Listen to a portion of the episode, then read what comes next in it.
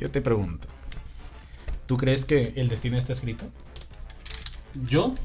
No. ¿Tú crees que todo está condenado a una eterna. a un eterno caos? Porque nada de esto tiene orden si hablamos de que no hay destino, entonces, en- eh, eh, eh, entonces es caos. Dentro de la teoría del nihilismo hablamos de que somos una serie de coincidencias, de que a lo mejor mm, no, no todo está escrito, de que no estás condenado a un destino, de que no tienes que resignarte a lo que ya el destino tiene preparado para, para ti, sino que muchas de nuestras acciones no necesariamente van a conllevar a, a la condena o al triunfo de algo. Entonces tú no necesariamente vas a tener que ser un éxito o un fracaso, porque muchas de estas actividades van a determinar cómo vas a ir modificando tú para ti lo que haces. Yo siento que no no es algo que esté escrito en roca como para decir es que mi destino es tal. Yo siento que no. Yo siento que tiene que ver con el desarrollo y las decisiones que van tomando uno en su camino.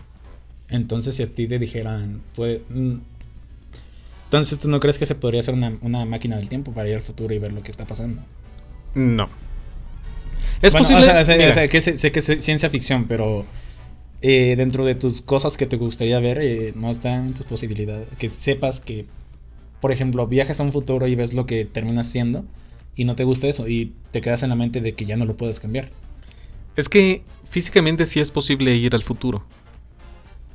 Por la teoría este, de la relatividad. Sí, sí. sí. Para, para poder viajar y si tú viajas a la velocidad de la luz, vas a envejecer mucho más lento que, que la Tierra. Entonces a lo mejor para ti pasa una semana, pero para alguien de la Tierra ya pasaron cuatro años. Sí, Sí es posible viajar en el futuro, pero no es posible regresar. Todavía no. Y no sé si vaya a haber alguna cuestión en cuanto a teorización cuántica de hasta dónde podemos llegar a, a regresar las ondas, porque cuando menos ya se ha creado antimateria que se puede llegar eh, quedar congelada en el tiempo. Mm. Son, son partículas que no envejecen, que no tienen movimiento. Sí, sí, comprendo eso. Entonces eso en teoría está viajando al pasado ya que no está avanzando en el futuro. Bueno, antes, mejor, mejor sin irnos a la parte eh, Física. física. Si nos vamos a un tú- dilema existencial, filosófico, yo no iría a mi futuro. No, más bien, ¿tú no crees que el destino está escrito entonces? No creo. Ay, no lo sé. Yo no sé. Sí, entonces, no sé, este tema siempre es muy existencial, honestamente, porque Muy filosófico. Muy filosófico, además de que te das cuenta o en esas noches en las que tienes un ataque de ansiedad, bueno, yo he tenido ataques de ansiedad y quisiera volver al pasado para cambiar lo que fue, pero me pregunto si cambio algo del pasado y termina siendo la misma la misma cosa, entonces el destino quiere que las cosas sean así. Y pienso que es una de mis más grandes incógnitas. Si hubiera hecho algo diferente, habría terminado igual. ¿Tú qué crees? Es lo que no puedo responderme a mí mismo porque el hubiera no existe. Ajá. Y no hay forma Pero en lo que teoría. el pasado. No estamos hablando de ti, estamos hablando de los eventos en la humanidad. Ah, te voy a poner una clásica. ¿Qué hubiera pasado si alguien hubiera viajado en el tiempo y hubiera eliminado a Hitler? Cuando era bebé. ¿Qué hubiera pasado tú? ¿Hubiera pasado o no hubiera pasado el holocausto? No sé. Es que ahí es que tanto confías en los hechos que están predeterminados. Yo siento, yo, que el creer en el destino es de cierta manera como creer en Dios. Es un confort. Y es como una parte que te reconforta de decir, ¿sabes qué? Algo tiene planeado el futuro para mí. Algo tiene planeado el destino para mí. No creo. Yo, no creo. Porque siento yo que si quieres que cambie algo o quieres que algo pase, tú tienes que realizar eso. Sí, justamente esa conformidad de que, por ejemplo, yo tenía de que ah, estaba mal y yo ya quería estar en el punto en el, en el que estaba bien, sin pasar por el proceso que debía de pasar. Y era como de que, ah, se lo dejo para Andrés. El Andrés del mañana ya tiene todo, todo resuelto. Y si era. Era. eh, cuestionarme a mí mismo de que sí, pero el Andrés del mañana, ¿cuándo va a llegar? Porque si no hacemos nada ahorita, entonces nunca vamos a poder llegar a eso. Entonces, ¿Cómo sí, voy a preparar al Andrés del futuro? Sí, ¿cómo voy a preparar al Andrés del futuro? Entonces sí me quedaba así como de que el Andrés de un año no sabe en lo que, que en lo que estoy convirtiéndome ahora mismo, en lo que soy ahora. Yo soy el Andrés del futuro para el Andrés del- de hace un año. Claro. Pero si no hubiera pasado por los procesos por los que me forcé a pasar, ah, no sería lo que soy hoy. Ujú. Y eso lo hiciste tú. Pero qué tanto, qué tanto control tiene uno del destino. Si es que existe el destino. Yo a veces lo dudo, la neta. Porque siento que mucho tiene que ver cómo, cómo vamos cambiando lo que interpretamos en base a lo que necesitamos. Y en base a lo que queremos. Entonces, si tú tienes un objetivo y esperas que pase mágicamente, no va a pasar. Y te vas a llevar muchas decepciones. Si no trabajas por ello y si no este... Incluso admito que una parte la lleva la suerte. Porque a veces son condiciones que no controlas tú. Pero una buena parte, si quieres cambiar algo en tu vida, tú tienes que hacer ese cambio. No puedes esperar a que te caiga. Chale. Entonces por eso yo dudo mucho del destino. Y honestamente, yo desde, desde cierto punto soy nihilista, pero también soy deísta. Es decir, a lo mejor hay muchas condiciones que yo no logro entender desde mi humanidad. A lo mejor hay cuestiones divinas que no logro comprender. Pero yo dudo que haya un Dios que esté guiando tu camino con su mano. O una entidad a la que le puedas rezar para decir, quiero cambiar mi, mi destino, quiero cambiar mi futuro. Es Respeto al, al que lo haga. Sí, sí. Lo, lo aclaro. Pero aquí va un dilema que se ha estado tratando mucho últimamente. Si tú crees que Dios tiene un destino para ti, entonces ¿para qué le rezas que cambie tu condición? ¿Es tu destino o no es tu destino? ¿Lo aceptas o no lo aceptas? Eh, yo me casé con la idea de que. Y viene de Futurama, pero ya, ya, ya, ya, ya chequé que sí es una teoría, teoría. De que hay un capítulo donde viajan tanto en el tiempo que terminan viendo la, la desaparición y la muerte de, de- de- de todo el universo. Pero que después de eso vuelve a haber otro Big Bang. Y- que es que el universo y- es cíclico. Sí, es el universo cíclico. Ujú. Y que sigan avanzando hasta el punto donde ellos, ellos comenzaron a, avanzar en el tiempo. Y eh, yo me casé con esa idea de que tal vez el, el destino sí está dictado por el universo. Porque yo no soy deísta. O bueno, no, no, no tanto en la palabra. Pero yo sí sentía, o yo sí siento que hay un destino, hay algo escrito. Ok. Porque es demasiado caos. Y no sé, el caos. Ya sabes, esta, esta típica eh, necesidad del hombre de tener el control del descontrol. Y justamente a los que vayan a terapia, ah, se los recomiendo. Tengan control de su descontrol. Es posible, sí, pero. Ah. Es que yo creo que el caos es un orden incomprendido. De hecho, Entonces, siento que hay muchas cosas que necesitan pasar para que puedas llegar a cambiar y son diferentes factores que necesitas saber escuchar y que necesitas interpretar para saber qué vas a hacer con eso. Pero las cosas no se arreglan solas, las cosas no, no se van a solucionar porque creas ni porque confíes. Es mi postura. sí. Entonces, ah, es el típico cuento de que, de que un hombre que estaba este, en medio de una inundación se trepó la- al techo de su casa, se estaba inundando cada vez más. Dios, sálvame. Y que no le respondía, que no le respondía. Y de repente llegó una lancha. Súbete, cabrón. No, Dios me va a salvar. Ah, bueno, chingate. Se Ah, fue la lancha. Sí. Pasó otra lancha. No, no, no, Dios me va a salvar. Chinga tu madre. Se fue la lancha. El güey se ahoga. Está arriba y le reclama a Dios. Dios, ¿por qué no me salvaste, cabrón? Te mandé tres lanchas. Entonces es, e- es eso, es qué tanto vas a hacer con lo que te aporta la vida. No sé si sea destino, no sé si sea Dios. Para mí son eventos aislados que te pueden llevar hacia una parte o hacia otra. Eso también está dentro de la capacidad de decisión de cada uno. Porque en cierta parte, Ajá. la ansiedad es el exceso de futuro De hecho, justamente eso es lo que me, me aclaró el psicólogo. y la depresión es el exceso del pasado. Sí, de hecho. Eh, también en esa, en esa historia que contaste me vino a la mente otra que era sobre la suerte, la mala suerte y del destino y del no destino, de que hubo un granjero que se le escapó su, su mejor caballo Y que toda la gente en su pueblo le dijo, no, pues qué mala suerte. Y pues el, el, granjero solo respondió, buena suerte, mala suerte, quién sabe. Entonces al día siguiente el caballo vuelve con una, ¿cómo se le dice a las caballas que también son buenas? Yeguas. Una yegua chida, y le dijeron, joder, se escapó tu caballo y ahora ha vuelto con una, con una pareja que, que, es igual de, chida que tu caballo. Y qué buena suerte tienes. Le dicen, buena suerte, mala suerte, quién sabe. Al día siguiente el caballo le rompe las piernas a su, a, su hijo y la gente le dice que... Ah, qué mal pedo, qué, qué mal pedo. Y pues el, otra vez el, el granjero les dice, buena suerte, mala suerte, quién sabe. Al mes siguiente eh, se desata una guerra y su hijo no va a la guerra. todos, los, todos los jóvenes de ese pueblo van a la guerra menos su hijo. Y pues le dicen, oye, qué buena suerte has tenido porque tu hijo no fue a la, allá. Y pues le dijo, buena suerte, mala suerte, quién sabe. Y ahí es como que una, una, contemplación de que acepta lo que es y acepta lo que, lo que vendrá porque pues nadie tiene control de nada. Exactamente. Y honestamente, a mí yo tengo ataques de ansiedad porque Además de que el exceso del pasado, también el exceso del futuro, porque yo no. Yo. Me embola el no tener un control. Ajá. Porque tal vez soy una persona. Mm, no sé cómo se le dice. Que, quieren tener el control de todo.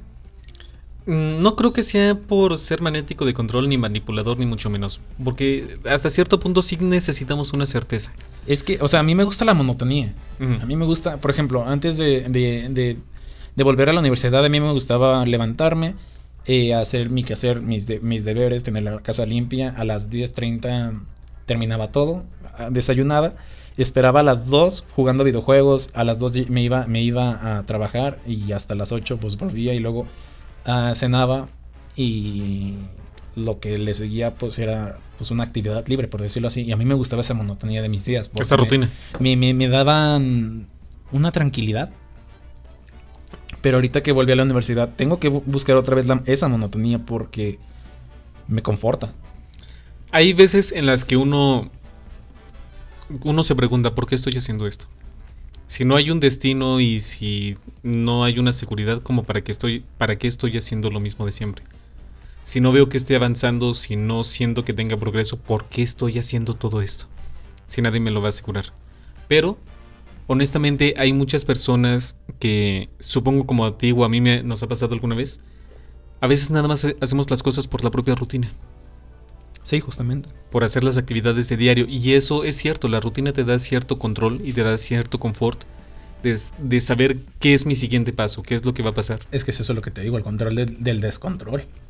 Y hay muchas personas, me incluyo, que les caga la rutina. ¿En serio? De verdad. Hay ciertas partes en las que sí forman parte de mi día a día. Pero yo, si tuviera un trabajo en el que tuviera que estar todos los días enfrente de una computadora de capturista o haciendo datos o haciendo programación, me, me pego un balazo.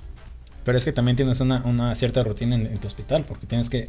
O sea, la rutina es levantarte, eh, no sé, tomar tu café, irte a trabajar, atender pacientes. Sí, pero ahí prácticamente cada semana estoy cambiando de pacientes. Aquí también, bueno, yo como programador también cambian las cosas que tienes que hacer. Eh, hay datos que se corrompen, hay cosas que tienes que solucionar. No solo, o sea, mi punto es de que no solo es estar sentado eh, en una computadora viendo cosas, es de que te estás haciendo solucionando problemas, checando informes y pues viendo todo eso, porque es el trabajo de un programador, solucionar problemas. Ah, a lo que voy con este tema no sé con qué no sé a qué voy con este tema. bueno, ah, lo manejas muy bien, de que tú, mismo tienes tu propio grado de complejidad y tus propias actividades diferentes dentro de tu rutina. Es lo mismo conmigo. Entonces, yo siempre lo he dicho, una parte de las que más me gusta de mi trabajo es que no me aburro. Mm. Porque a veces son casos bien interesantes que son misterios científicos que tienes que romperte un buen la cabeza para buscarte una solución desde el punto de vista médico o para ver funciones este, sociales, familiares, psicológicas, un buen de cosas. Eso es lo que no me aburre. Y tan solo el estar caminando entre los pasillos y estar moviéndome de un lado a otro a mí me motiva mucho. Cuando llegue el final del día y tengo que sentarme en la computadora a hacer notas, esa parte me mata. No, me aburre mucho la computadora, mucho. Ah, pues regálamela. No, te creas. La del hospital que todavía trabaja con, Windows XP. Ay, no, no, entonces por eso te, aburre. Por... Este. Y, no, y es que no es por eso, es que justamente el sentarme enfrente de una pantalla, escribir cosas, no es para mí. Y entiendo que somos personas muy diferentes y a lo mejor hay, hay personas que van a decir, es que no, no me gustaría ver este un buen de cosas diferentes y que tenga que lidiar con mil cosas a la vez y que pacientes diferentes cada día y que no puedes establecer una rutina, lo entiendo. Pero... Pero es que tienes una rutina marcada por, por fuera del hospital. A veces no. Me llego a aburrir. Porque también eso de que, ok, te vas al hospital, sales de trabajar, comes, te vas a la privada, luego haces alguna otra cuestión, te bañas, a dormir. Eso también me aburre. Y hay un momento en el que tengo que romper completamente con eso. Porque a lo mejor este es trastorno mío, a lo mejor esto lo tengo que trabajar en terapia.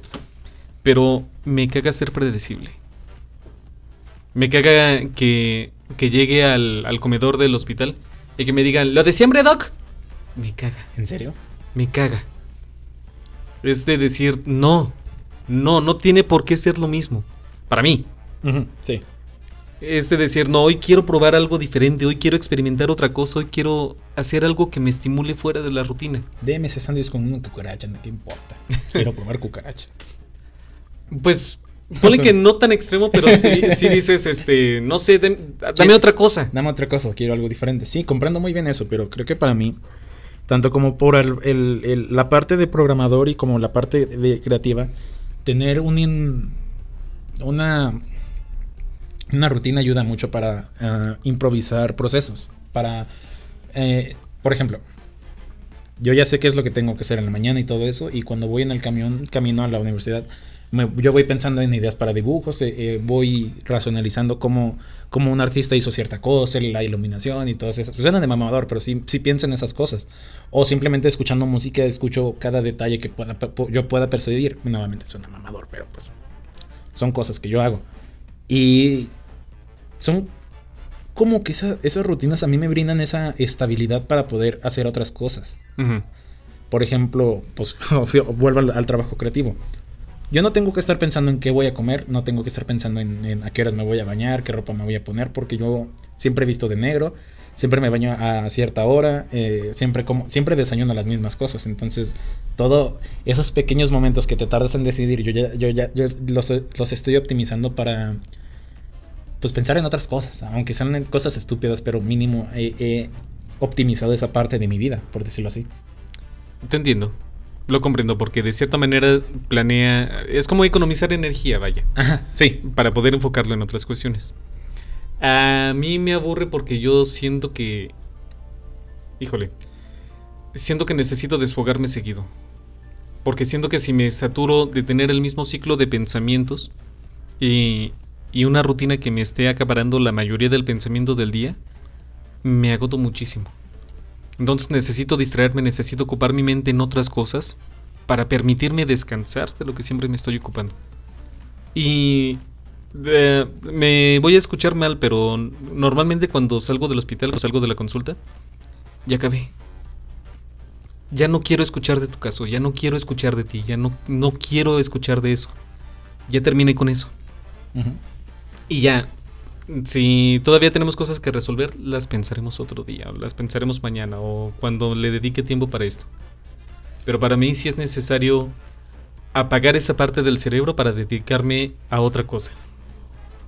Entonces por eso es que te digo que yo siento que sí se puede separar a la persona del furro, del profesional, de, de, de todos estos caracteres, porque siento que son como diferentes facetas y digo, ok, voy a apagar esta, voy a concentrarme en esto, voy a pagar esta hora esta y voy a dedicarme a otra cosa, o necesito algo nuevo que me estimule. Justamente eso hablamos, no sé si lo grabamos o solo lo platicamos aquí, de que ah, para mí mi fursona y yo somos la misma persona, creo que lo hago justamente para optimizar procesos, entonces, tú si separas esas cosas, creo que para...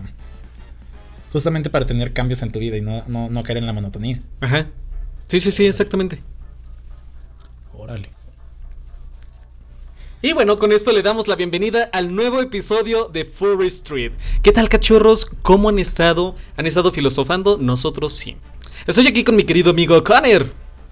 Muy buenas, muy buenas aquí después de... ah, después de este desfase mental y cosas existenciales.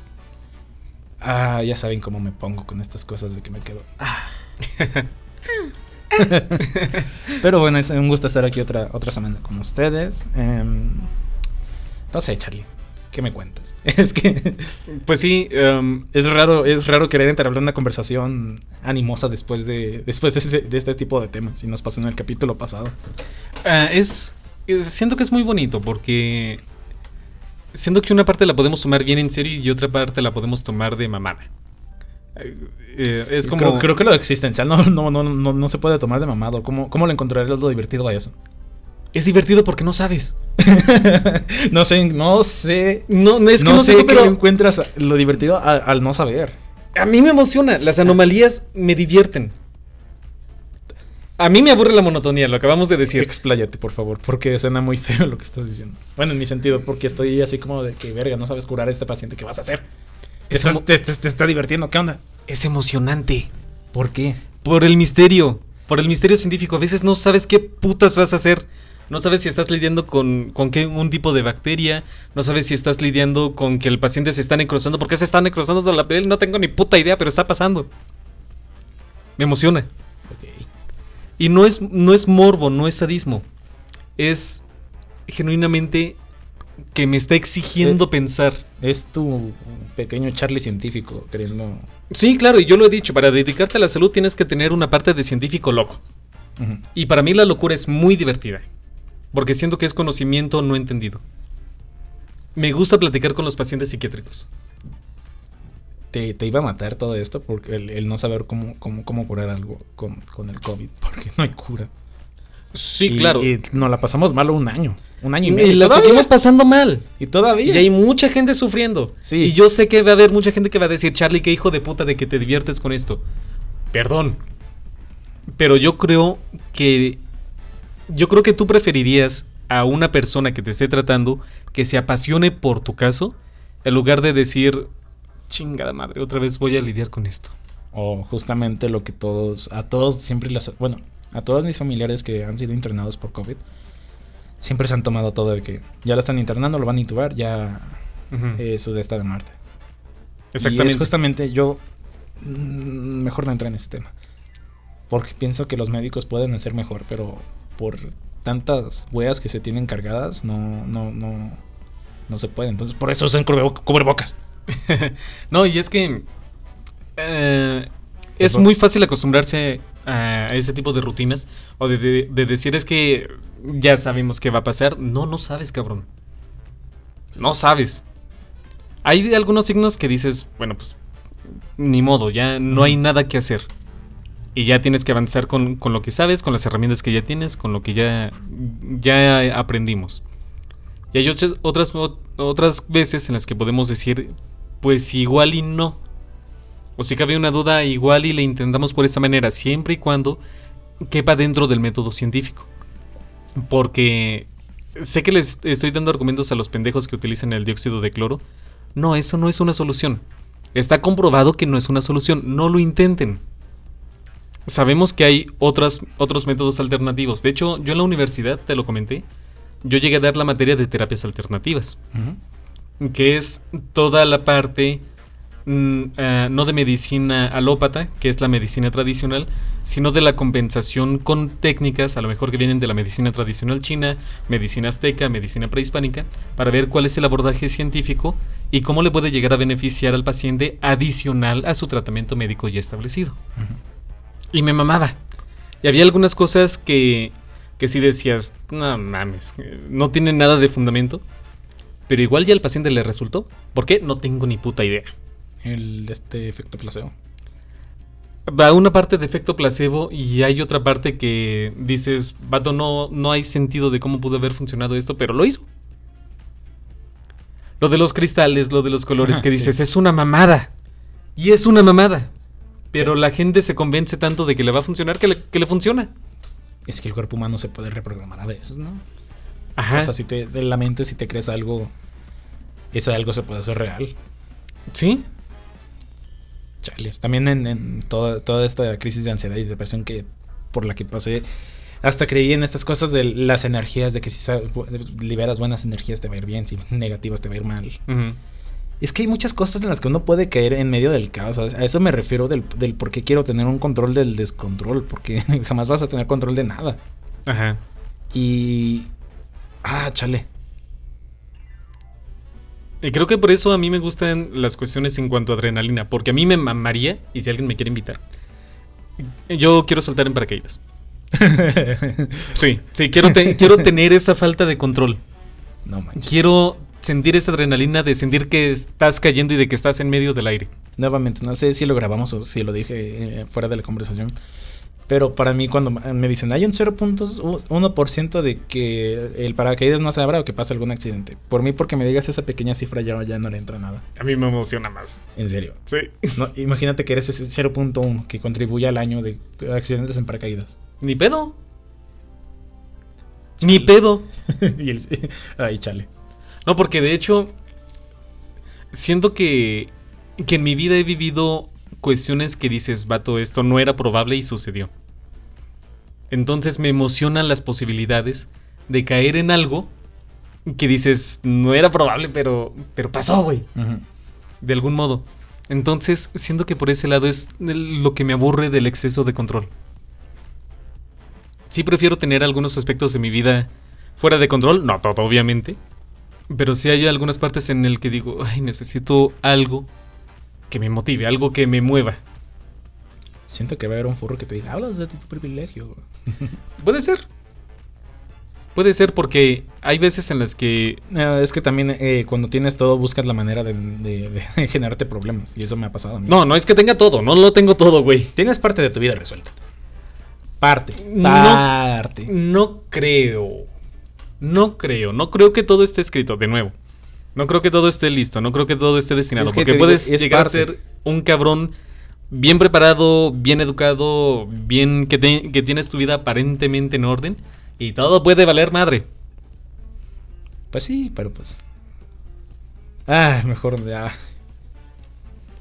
Eh, Es, es emocionante. Sí, es emocionante todo esto. Pero, ay. Y entiendo, porque hay algunas, algunas veces en las que lo único que quieres es control.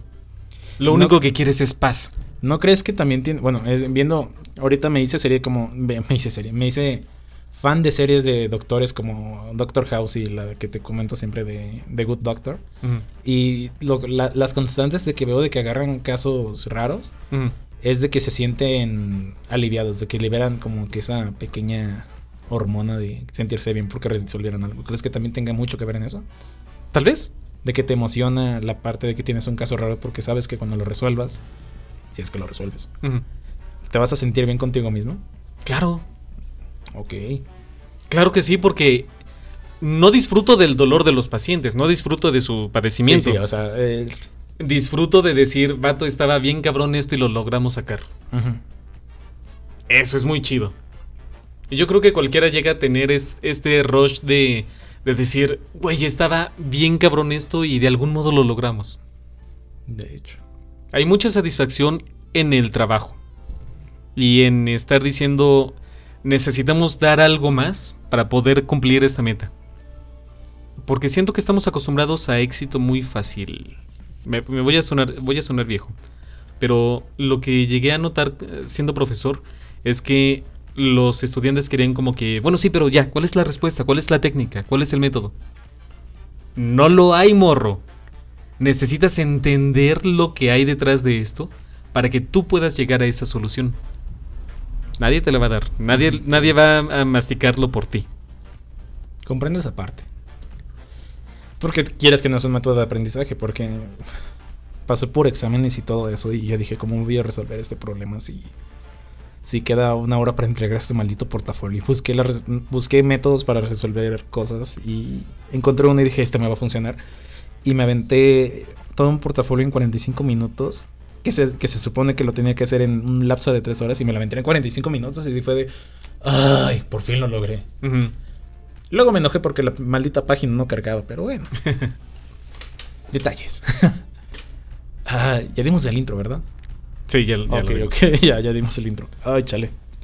Pero bueno, Entonces, yo, eh, de hecho, tuvimos esta conversación entre los chavos, este, ¿tú cómo ves al furry fandom? Como, como una parte de escape de tu vida. Tengo más control en el furry fandom que en mi vida real, honestamente. Sí, claro. Pero por ejemplo, yo veo al furry fandom como un escape de la vida, no como, como una parte que tiene que ser integrada dentro de la misma. Es que volvemos a la misma. Tú, tú, tú la separas, yo, yo, la, yo la unifico. Ajá. Entonces, para mí es unificado. Va de la mano, pero si me preguntas, tengo más control dentro del furry fandom de lo que tengo fuera de mi vida. Yo creo que por eso me gusta el fandom, porque aquí sí tengo un control y en mi vida no. A mí me gusta el fandom errático, me gusta el fandom descontrolado. Me gusta el... ¿Cuándo eh, ha sido errático y descontrolado? ¿Cuándo lo consideras tú? cuando hay dramas, cuando hay alguna controversia, cuando hay convenciones, cuando hay alguna noticia que dices, ah, no mames. Cuando pasa algo que no te esperabas dentro del fandom. Ah, a ti te gusta ver el, el- el- el drama. Me mama. Eh, a mí también, honestamente. es- bueno, yo lo digo porque soy chismoso por experiencia. Yo soy de los que se juntan con las morras. Oye, ¿te diste cuenta que esta morra y esto y lo otro? Y es que es porque, te, te- te- bueno, en, en el cuestión de chismoso y dramas, te, te mama cómo va a terminar, cómo va a ser el desenlace de toda esa problemática, ¿no? Sí, y fíjate que me, me mama en el fandom, pero por fuera en la vida me caga. Me caga el chismecito. ¿En serio? De verdad. También es chido. No. ¿Nunca te ha pasado algo así como de que la señora de la limpieza, fíjate que hizo esto y su hijo lo otro? No, no me interesa. Ajá. Y sobre todo para cuando son cuestiones de, de conocidos, de familiares, de amistades. Es decir, vato, ¿escuchaste lo que pasó con Lupita? No, no me importa. ¿Pero por qué? No sé. ¿No lo escuchas ni por morbo? No, ¿Por qué? no me interesa. Yo lo escucho nada más para el morbo. Cuando vi- se va cosechando, bueno, para mí, en cuestión de chismes y dramas, que se va cosechando el, el drama de que esta persona ya hizo esto malo, nadie se dio cuenta, hizo otra cosa mala y nadie se dio cuenta, pero ahora todo, todo, todos se dieron cuenta Todo está saliendo a la luz. y todo está saliendo a la luz y, ay, vamos a ver cómo termina todo. Y ¿Te gusta ver crecer la espuma? Sí, sí, sí. Tanto dentro del chisme como dentro del drama, porque pues el drama también es chisme, quieras que no. Ajá. A mí me gusta dentro del furry fandom porque siento que es muy chistoso. Siento que... Siento que tú lo ves como animalitos así teniendo dramas. Sí. es como, como estar viendo una pecera, güey. Y ¿ha- has visto de esos videos horribles, por cierto, de que pones a, a dos especies a combatir. Ah, sí. Es horrible. Bueno, dep- Pero- depende, porque pues uno tiene que comer del otro. Sí, claro. Pero ahí no lo estás haciendo en un medio natural. No lo estás. No estás viendo un documental. Estás viendo cómo se alinearon Ah, las sí, condiciones sí, sí. para que se enfrentaran y dices, ah, no mames. Ah, sí. Y es mucho morbo. ¿Has visto cómo se putean las jirafas? ¿Cómo Sí, suenan? O sea, no con el pinche cuello. pum, pum. A mí todavía no me cabe en la cabeza que las jirafas tienen el mismo número de vértebras en el cuello que los humanos. Wow. De verdad. ¿Cuándo pensaré que tiene más? Ajá. Siete vértebras. Es todo lo que tienen. Igual que nosotros. Muy estirada, supongo. grandes. Wow. Ajá, ajá, ajá. Pues es que el, el medio evolutivo por el que pasaron fue estirar nada más el cuello, ¿no? Es como que ahí le agregaron otro. Ajá. Tiene sentido, tiene sentido. Biología Furry Street. Pero En- bueno. Pero bueno, volviendo al caso, este. Sí, ya cuando es por fuera de decir, es que este vato dijo tal, hizo tal, hizo tal, hizo tal. Para mí sí es como que ah, no me interesa. Mm, ya. En el fandom se me hace divertido. Porque aparte, los animalitos de colores lo hacen mejor todo. Entonces, yo, yo en, en mi Sí, pendejada, luego es como que. Ah, Claro. pues eh, el ratón se peleó con el elefante. Yo me quedo como que. no mames. Ah, sí suena interesante como tú lo piensas. Sí, y es mi manera de apagar el cerebro. De imaginarme las interacciones de los furries como animales. Pero es que no. No, no, no, no sé. Es Eh. que imagínate a un, a un tigre No, tirándole el perro a una nutria. Te lo cuento de dramas reales. Ajá. Quiero de Wolf. Ah, ok. Te la maté. Quieras que no. Ese te Sí, prendió. e- Ese hasta te prendió a ti. Te hizo enojar. Sí. Otro drama eh, de los más recientes. El, del- es que el Pizza Poppy. niveles, güey. El sí. Pizza Poppy. Sí, sí, sí. Ese no da risa. Ese, es- ese al inicio. ¡ah, qué mamada! Pero ahorita ya es. Uy, otra vez este. Es que De hecho, ya se le bajó, ¿no? ya, ya lo bajaron mucho. Sí. Es que hay diferentes niveles de drama, siendo yo. Porque a veces puedes verlo desde lejos como de decir, no mames, que están peleando por esta cosa. Mm, sí. Se vive diferente cuando está cerca, o se vive diferente cuando ya ves que tiene implicaciones reales. Y es como decir, ay, cabrón. Y siento que a veces es lo que nos llega a impactar en el fandom cuando... o cualquier cosa del internet realmente cuando dices, bro, ya las cosas se pusieron demasiado reales. ¿Piensas que ahí es cuando la matan? De cierta manera. Porque también hay cosas chidas que se han dado en vida real por el furry fandom. Entonces, lo hablábamos hace ratito, la, esta Sailor no sé qué, la, la microbióloga que participó en, en la, en el diseño y elaboración de la vacuna de la Moderna para combatir el COVID. Ponme en contexto, ¿quién es ella? Ella es... ay, güey. Es una... No, eh, es una a ver. furra, eh, microbióloga, que este... Pues justamente es, eh, es científica, trabaja en, en los labora- en los laboratorios, según yo, es de Moderna. Este... Está en Twitter como arroba Sailor W Scout. Sailor W Scout. A ver, para De- recontextualizar, una furra trabajó en la vacuna. moderna. Trabajó para la elaboración contra el COVID de, de Moderna. Órale, no sabía eso. Está ayudando a combatir el, el COVID desde el laboratorio. Y es de las científicas más brillantes que te puedas imaginar. ¿Qué es mexicano? No, es estadounidense. Ah, Bueno. sí, sí, sí. Este. Pero vaya, es, es lo, lo interesante del furry fandom de decir, vato, tenemos personas realmente impresionantes en el fandom. Y no porque seas un animalito bonito, estúpido de colores, significa que no puedes hacer grandes cosas.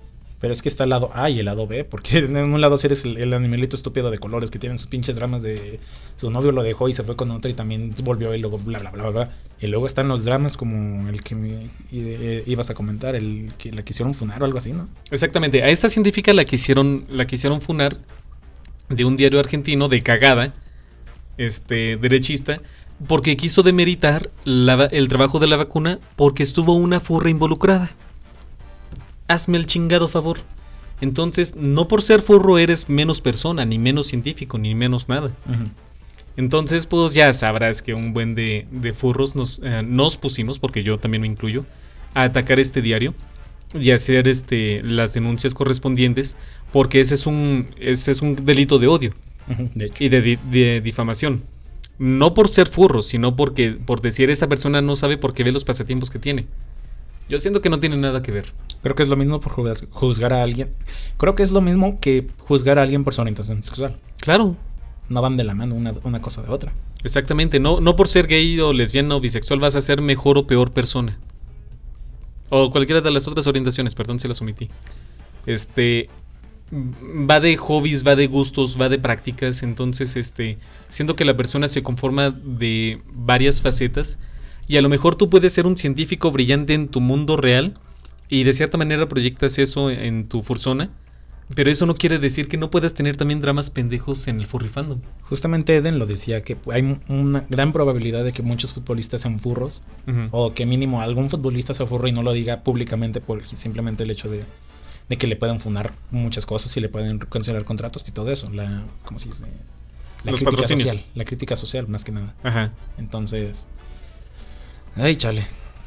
Sí, entonces está, está muy interesante esto, porque ahí es de, de decir que somos, somos personas con pasatiempos interesantes, que hacemos cosas importantes dentro de nuestra propia vida, pero de que tenemos nuestro propio universo furry, donde o podemos ser personas igual de brillantes a como lo somos en la vida real, o combinar las dos, combinar nuestra, mm, nue- nuestra parte furry con nuestra parte de vida cotidiana, o estar simplemente en un contexto de un mundo creado, teórico, de donde están todos los furries. Va, me quedo con eso. Pero es que es para mí muy cabrón, porque pues ya sabes, yo unifico lo que viene siendo muy forzado. Vuelvo a reiterar eso, que ya lo he dicho un chingo de veces. Pero si me criticaran por ser furro, yo, yo sí las callaría así como, sí, soy furro y aún así soy capaz. Fíjate Ajá. nada más. Y me gusta siempre poner ejemplos como... Ahorita ya voy a poner el de, ¿cómo se llama? Sailor, no sé qué. Esa amor. De- Ahorita te- les voy a dar el nombre para, para no ver. Pues a- a- antaño fue Dog Bomb, que tuvo ciertos pero, Dog pues, Bomb, no Dog mames. pues, también, eh, Chise, se llama Chise. a- Aportó la investigación de esa enfermedad que tenía. Ah, y apenas fue su aniversario luctuoso. ¿Cuándo fue? Ay. Mm, No sé cuándo salga este ma- programa, Según pero. yo era en mayo, ¿no? No, Marzo, mayo. Empieza, no, el no, el no, mes no. era M o M.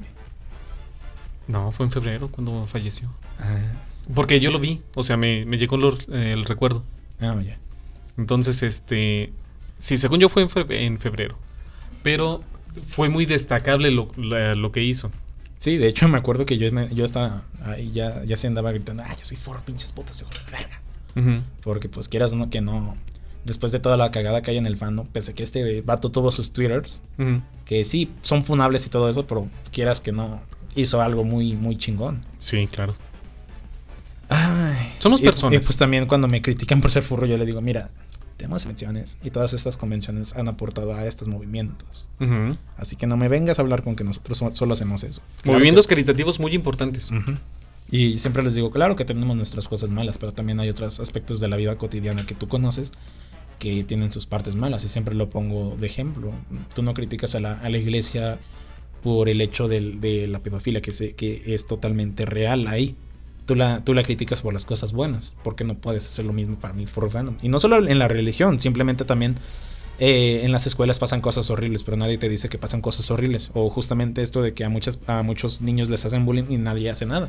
Claro. Nadie platica de eso, solo, solo hablan de lo bueno que es la, la, la escuela, la, la preparatoria, la universidad, lo que sea, pero no, no, no hablan internamente de las cosas reales que pasan ahí. Ajá. No te hablan de lo malo.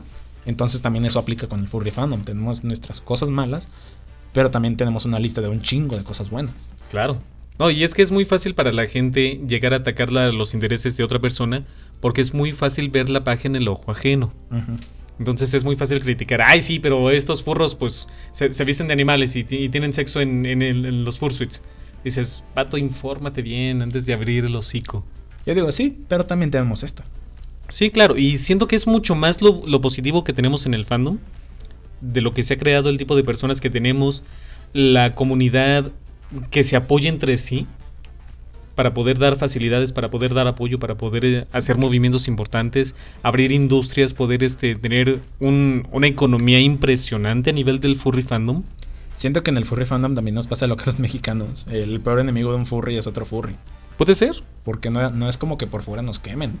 Internamente hacemos nuestras pendejadas y eso termina, termina siendo lo más destacable. Ajá. Es como, como un. como un. como otro país, güey. Ajá. Tenemos nuestra economía, tenemos este nuestro sistema de jerarquías incluso.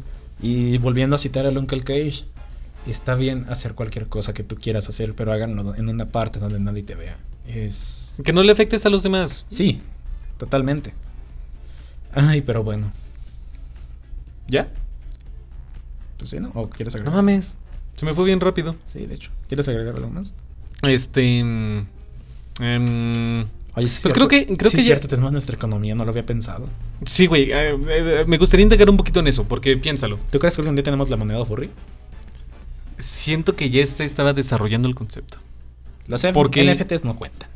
No, no, no, no, no. Este, las criptomonedas, güey. Ajá. El Dogecoin. Eso no lo creo, no, no, no, no, eso es más un meme, un meme, un meme coin, por decirlo así, no un sí, furry claro, coin. lo entiendo, pero surgió de una idea furry. Es que volvemos a un tema que ya tocamos es un chingo de si realmente el, un, ani- un animal antropo- antropomorfizado es un furry o, o simplemente es una idea antropomórfica. Por definición, yo creo podremos que sí. hablar por, por leyes lógicas de que si todo lo antropomórfico es furry, entonces todo lo furry es antropomórfico. Pero también tenemos las cuestiones ferales. Sí. Pueden haber personas que no hablan, que simplemente ladran y se consideran furries. Yo pienso que para, para que sea algo realmente furry tiene que ser hecho por un furry y que el furry diga esto lo hago con fines furry. Ok. No sé que cómo- tiene que no sé tener propósito. Sí, tiene que tener Tiene el que estar enfocado a eso. Porque pues igual yo puedo, por ejemplo, en la preparatoria en la que ya estaba nos habían pedido hacer una mascota para la preparatoria y pues yo dije, ¿sabes qué? Aquí donde yo vivo hay mapaches. Voy a, aunque no nunca he visto uno, voy a, voy a hacer voy a hacer una mascota para la escuela que sea un mapache, además me va a mamar que mi preparatoria tenga de, de- de mascota un mapache. ajá. Y pues yo le hice más como consciente de que iba a ser una mascota a que como que iba a ser un furry. Entonces, hay que indagar bien ese tema de si lo todo lo antropomórfico es furry o todo lo furry es antropomórfico. Siento que eso es un buen tema para indagar en, en algún otro programa, para, para profundizar en eso. Sí, porque hay mucha, Eh, tela de mucha hablar. tela de dónde Sí. cortar en eso. Am, vamos a volver con el concepto que empezamos, la economía dentro del furry fandom. Ajá. Todo surge desde el punto de vista de que tú dices, quiero un personaje. Quiero una fursona, quiero una identidad que me permite estar dentro de este furry fandom. Yo no tengo las capacidades artísticas para crear mi, propio diseño. Le voy a pagar a alguien más para que lo haga por mí. Ya desde ahí estamos hablando de la materia prima. La creatividad, la idea, la necesidad de tener arte. Que yo creo que es la parte fundamental de la economía del fandom. Ya después de eso dices, ok, no, eh, ya tengo el diseño quiero una hoja de referencia. Quiero a mi persona ya no que esté parada nada más así de frente, sino que esté haciendo alguna acción. Que se relacione con mis hobbies. Ya quiero una comisión un poquito más compleja, de cuerpo entero, con sombreado, no sé. Después de eso, mm, ya no quiero un dibujo solamente, quiero un modelo 3D.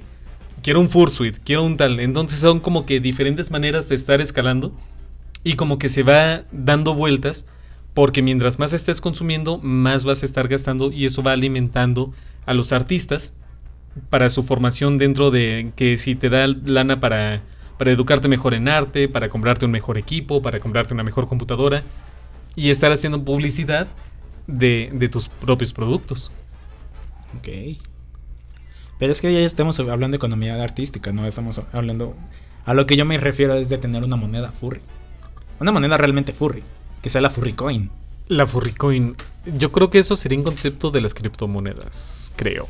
Creo. Entonces no tenemos una economía, economía literalmente furry, solo tenemos artistas siendo artistas. Yo siento que sí es economía porque estamos hablando de un sistema, de un organismo. Y ahí no importa realmente cuál es la moneda de cambio siempre y cuando haya un cambio. Ok. Tú sabes más de economía, así que yo no tanto. Porque, por ejemplo, en la época de los trueques era un cambio y eso es una economía sin moneda. Pero aquí no hablamos de trueques, ¿o sí? No, pero es una economía. Bueno, sí. Y estamos hablando aquí de manejo de divisas, porque a lo mejor a ti te pueden llegar dólares, te pueden llegar euros, te pueden llegar libras, que son monedas, a cambio del trabajo. Entonces ahí eh, no es tanto eh, de cuánto cuesta, sino cuánto vale. En cuanto a medida de esfuerzo, en cuanto a medida de tiempo, en cuanto a medida de... A lo mejor lo estás haciendo como un regalo para una persona, y eso no, no, es una comercialización, sino que es una retribución por algo que esa persona este, hizo por ti. Me por un gesto. Me caga, pero le doy la razón a Miles DF. Tú, tú consideras lo que vale tu arte, entonces sí. Aunque su arte no vale la, gran cosa por cuestiones personales. Pero bueno. Entonces sí, tu arte vale lo que tú quieres que valga. Claro. Pero tampoco se pasen, se mamen. Estoy en anatomía, porfa, porfa, en serio, porfa. No, por favor, en serio. Sí, sí, obviamente, creo que tan, tan solo en el furry fandom, como tenemos muchos artistas y muchas personas profesionales en su propio ámbito de desarrollo de diseño, de arte y de demás, ya sabemos que es aceptable y que no. Entonces ya tenemos estándares de decir, ok, estamos hablando de, de una obra de cuerpo entero, con paisaje complicado, ya no se puede cobrar tan bajo, pero tampoco te puedes mamar con los precios. Sí, de hecho. Y eso se autorregula con la sociedad furry. Porque eh, yo creo que se puede llegar a notar de decir, vato, tu arte no está vendiendo porque no lo estás cotizando a como se compraría en el, mercado. De hecho. Y justamente tengo, tuve ese problema alguna vez de que no sé si realmente estoy cobrando precios que realmente valen mi arte o que no estoy vendiendo porque no he podido pues, promocionarme de la manera correcta. A mí me da mucha curiosidad eso y honestamente me gustaría que tuviéramos, tú eres artista, me gustaría que tuviéramos a, un artista que pudiera entablar contigo alguna conversación de decir cómo se da valor a las obras del furry fandom para determinar un costo. Es que muchos también ponen de que es que tu tiempo vale oro, entonces cuánto cobro, cuánto vale el oro, cuánto cuesta un segundo. Ajá. Entonces, sí, algún día voy a ver si puedo conseguir algún artista para poder platicarlo con él cómo evaluar tu trabajo como artista. Pero bueno. Correcto. Bueno, ahí le dejamos a esta cosa que comenzó muy, muy, muy tétrica, muy, muy, muy existencial, pero pues ya saben. Este es un podcast furry que habla un poco de todo y un poco de nada, así que Así es, espero que hayan disfrutado de este, de este capítulo. Este, síganlo compartiendo, por favor, nos, nos está ayudando muchísimo en redes sociales. Entonces, este, Um, si tienen alguna idea o algo de lo que, querrá, de que, que quieran que, que, comentemos aquí en el programa, lo pueden hacer. También nos mamaría este, si de repente tienen la intención de participar como, como en algún momento nos ha pasado con nosotros. Este, pónganse en contacto con nosotros, este, nos mamaría hacer colaboraciones, eh, tener invitados. O igual los sábados a veces antes de grabar eh, hacemos espacios en Twitter, vayan a seguirnos y estén atentos por si hacemos algo. Exactamente, en redes sociales como... Uh, yo estoy como arroba de Conner-bajo. A Furry Street lo pueden encontrar como arroba en Twitter como arroba Furry-Street. Y a mí me pueden encontrar como arroba drwolf09, arroba doctorwolf09. Igual todas nuestras redes están aquí abajo. Si les gustó, denle like. Y si no, cállense losica. Hasta la próxima. Chao. Ahora estoy triste. ¿Por qué estás triste? Tanto existencialismo no. ¿Y economía? Y economía.